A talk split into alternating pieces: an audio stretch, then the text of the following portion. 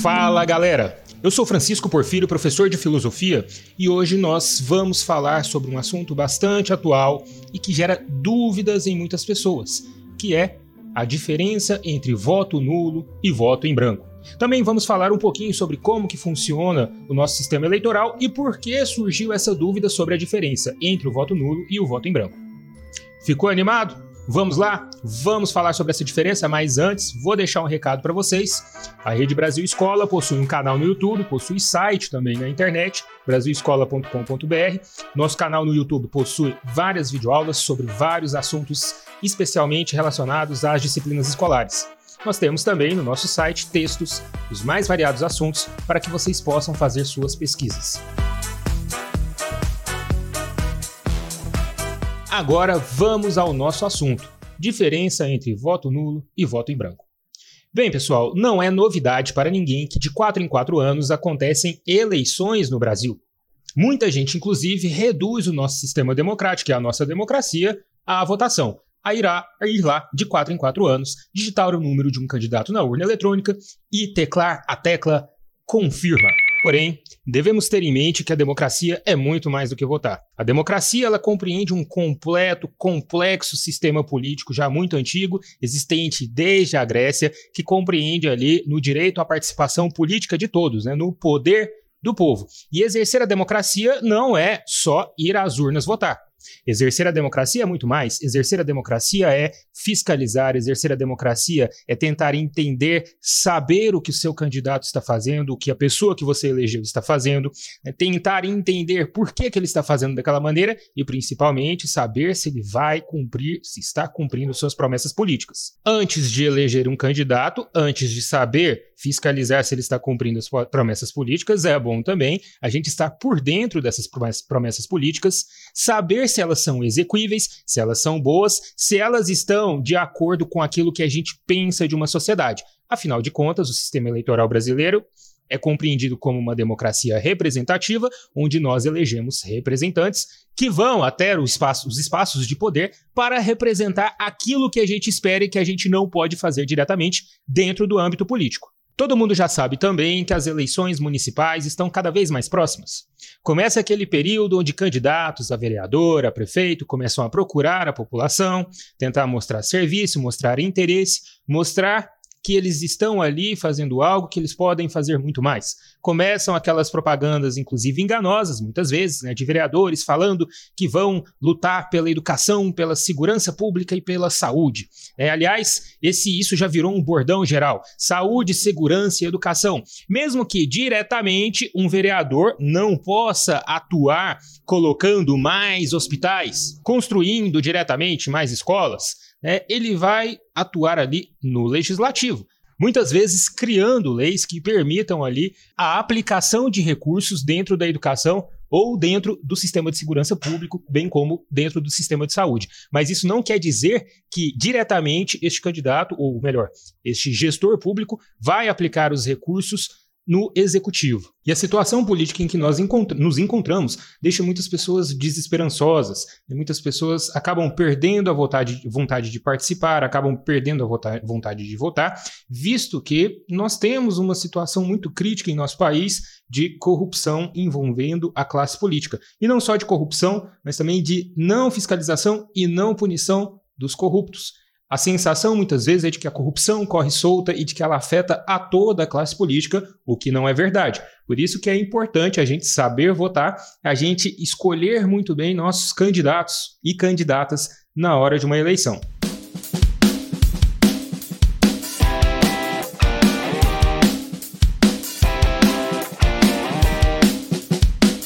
Por conta dessa falta de esperança, né, por conta dessa descrença no sistema político, muitas pessoas acabam recorrendo ao voto nulo ou voto em branco.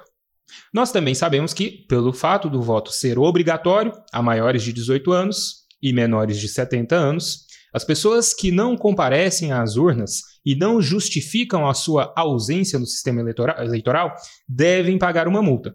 Essa multa, para a maioria de nós, acaba sendo de um valor simbólico, não é uma multa alta.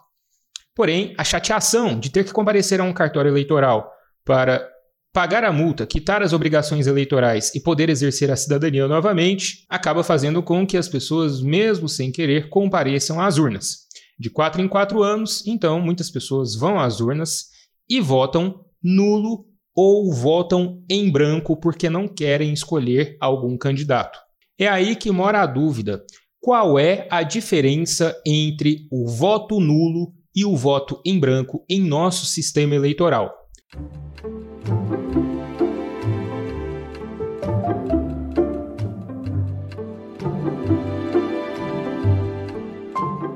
Bem, uma confusão foi gerada por conta do que acontecia no Brasil até a Constituição de 1988. Até esse período, até 1988, o sistema eleitoral brasileiro computava os votos brancos como votos válidos, ou seja, aqueles votos brancos daquelas pessoas que vão às urnas, apertam a tecla branco e apertam a tecla confirma, ou seja, Teoricamente, elas não estão escolhendo candidato algum. Estes votos eram computados junto com os votos válidos e eram despejados ali em uma porcentagem dentro das legendas que elegiam mais pessoas. Então, muitas vezes os brancos, os votos brancos, eles ajudavam um candidato que já tinha a maioria dos votos a ficar com uma quantidade ainda maior de votos. Nessa mesma época, o voto nulo, por sua vez, era aquele voto em que a pessoa simplesmente votava em um candidato inexistente, votava nulo.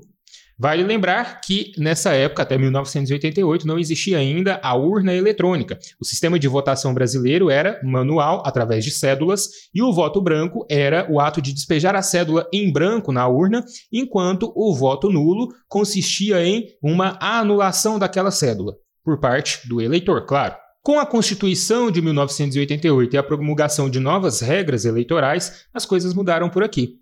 Voto branco passou a ser considerado um voto tão inválido quanto nulo, ou seja, o voto branco passa a ser descartado, assim como o voto nulo. Então, o voto branco ele não vai para mais ninguém, ele não vai nem para legenda nem para candidato que tem ali uma porcentagem maior de votos. Hoje, as pessoas ainda acreditam que o voto branco ele ajuda a eleger um candidato na maioria, mas não. Simplesmente é um ato de anular o seu voto. Então, o voto branco hoje, no nosso sistema de urna eletrônica, é aquele voto em que o candidato vai, aperta a tecla branco, aperta a tecla verde para confirmar e despeja o seu voto em ninguém. O voto nulo é aquele em que o eleitor digita um número inexistente, um número que não corresponde a ninguém, a urna acusa para o eleitor que esse número é inexistente, que não existe candidato com aquele número, e então ele aperta a tecla verde, confirma, anulando assim o seu voto. Nós temos aí uma diferença de procedimentos, ou seja, o procedimento do voto nulo é diferente do procedimento do voto em branco, visto que um, como eu disse, é só apertar a tecla e o outro consiste em digitar um número inexistente. Porém, na prática, não existe diferença entre voto nulo e voto em branco. Os dois são anulados do mesmo jeito. Os dois têm a mesma não validade. Os, mesmos, os dois são votos inválidos. Os dois votos, depois da Constituição de 1988 e as regras eleitorais que foram promulgadas com esta Constituição, não elegem candidato algum. Seja por uma questão de protesto, seja por uma descrença na política, vale lembrar que é importante sempre participar. Consideramos que a participação democrática é importante e necessária. É, é necessário que o eleitor, que a eleitor, eleitora esteja ciente de que existem candidatos, sim, que possam apresentar ali algum tipo de mudança ou de que possam apresentar algum tipo de projeto que vá fazer uma verdadeira diferença política dentro da sociedade. Então, para além de pensar no voto nulo ou no voto em branco, procurem conhecer, procurem pesquisar, procurem saber as propostas dos candidatos e das candidatas, né, porque isso faz toda a diferença. Não escolher é deixar que os outros escolham por você. E mais um recado final para desfazer algumas fake news que correm sobre os votos brancos e nulos. Não, voto branco não vai anular uma eleição. Também voto nulo não vai anular uma eleição. É, se acontecer ali de, é, de pessoas, né, de um grupo grande ou de um grupo considerável da população fazer uma espécie de protesto, votando branco ou votando nulo, isso não vai fazer com que a eleição seja, seja anulada. O que vai acontecer é que os votos válidos, ou seja, aqueles que foram despejados ali em candidatos, vão ser computados e vão levar estes candidatos, os mais votados, a vencerem a eleição. E a gente sabe que em um país de dimensões como o Brasil, é, ou até mesmo em uma cidade, é impossível falar de uma mobilização geral em que toda, absolutamente toda a população não compareça às urnas para votar. Isso simplesmente não acontece. Então, se você deixa de votar, se você vota branco, se você vota nulo, você está se alienando do seu direito de escolha, do seu direito de exercício da cidadania e da democracia. Portanto, pense duas vezes antes de anular o seu voto ou de votar em branco, sabendo que em ambos os casos o seu voto não será considerado um voto válido, mas alguém será eleito do mesmo jeito. Pessoal, esse foi o nosso podcast de hoje. Espero que vocês tenham gostado. Curtam, compartilhem à vontade e não se esqueçam de conferir o nosso material lá no site brasilescola.com.br e no, no nosso canal Brasil Escola no YouTube. É isso aí, galera. Foi muito bom conversar com vocês e até a próxima. Valeu!